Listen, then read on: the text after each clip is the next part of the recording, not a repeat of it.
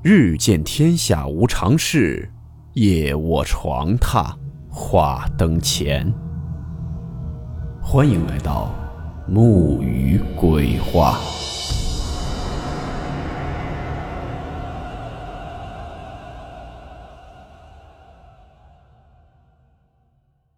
大家好，我是木鱼。今天的故事来自网友微雨何帆投稿分享。故事名称：米神。温馨提示：本故事含有未经证实的内容和边缘化知识，部分内容超出普遍认知。如感到太过冲击自己的主观认知，请大家当做故事，理性收听。这是我姑奶奶家发生的事情。在上世纪三十年代，姑奶奶刚出家不久，婆家虽不富足，但并不至于挨饿。在当时的社会环境下，新媳妇儿的地位可想而知。姑奶奶每天早起晚睡，忙着家务，一大家子的日常生活都要她来操持。但是，过日子、柴米油盐酱醋茶，这七件事，姑奶奶只负责六件。也就是，尽管事事都要他去做。但是从来没有让他舀过米，而且放粮食的屋子都没有让他进去过。每次到煮饭的时候，都是公公去舀米，舀来后就把囤粮食的屋子锁上，钥匙只有公公一个人拿着。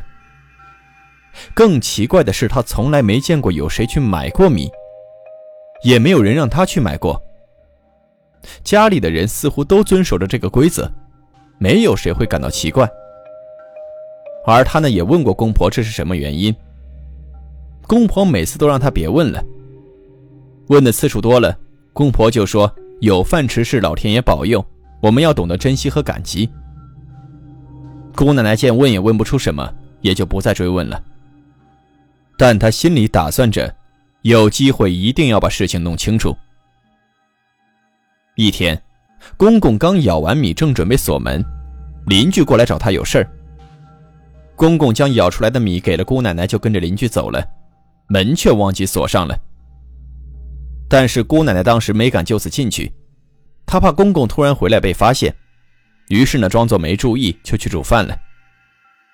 直到煮好饭，公公也没回来。姑奶奶想着，如果不趁这次机会进去看看，以后不一定还有机会了。看看没有人注意，就朝储存粮食的屋子走去了。屋子里面放着大小不等的装粮食的缸。姑奶奶找到米缸，探身望去，满满的米缸中央盘着一条黑漆漆的泥鳅一样的东西，有手指粗细，身上的鳞片细密而闪亮。姑奶奶的动静似乎惊到了她，她动了一下，但是再没有其他动作。姑奶奶看到白花花的米里有这样一条虫子，觉得心里膈应。拿起米瓢舀起来就扔到了院子角。姑奶奶见没发现什么异常的地方，又怕公公这时候回来发现，于是悄悄掩了门，回到正房伺候婆婆吃饭。公公回来后发现米仓的门没锁，急忙进去查看。姑奶奶心里很紧张，生怕公公发现自己进去过。就听米仓里传来公公悲天呛地的哭声。哭喊着：“老天爷赎罪，子孙不孝，子孙不孝啊！”家里人都静静地站在门口，不敢进，也不敢说话，连大气都不敢出。公公用眼神扫过家里每个人的脸，就问他们谁进来过。姑奶奶觉察到事情的严重性，也不敢隐瞒，就承认了趁公公忘记锁门的空档偷偷进去过。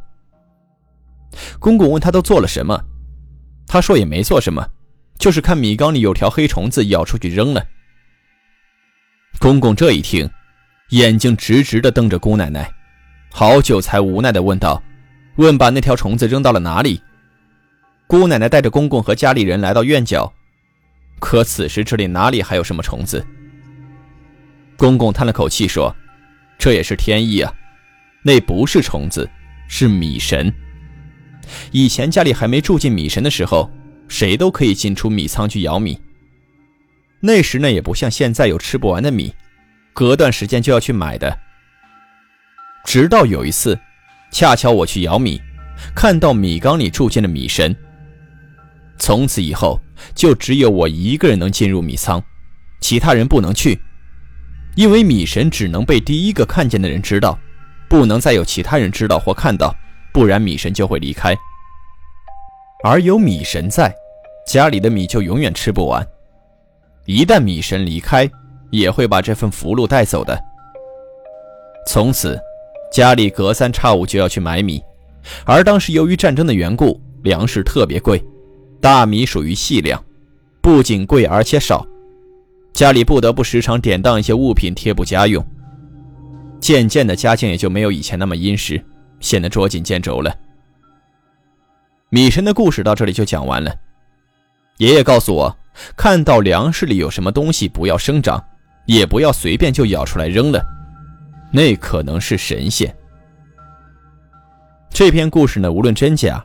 也无论是否真有米神一说，但当我看到这篇故事后，我脑海中想到的是一位真正的米神，那就是可敬可佩的袁隆平爷爷。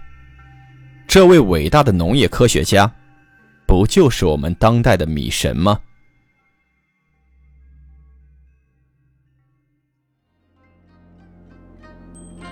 好了。我们今天的故事到此结束，祝你好梦，我们明晚见。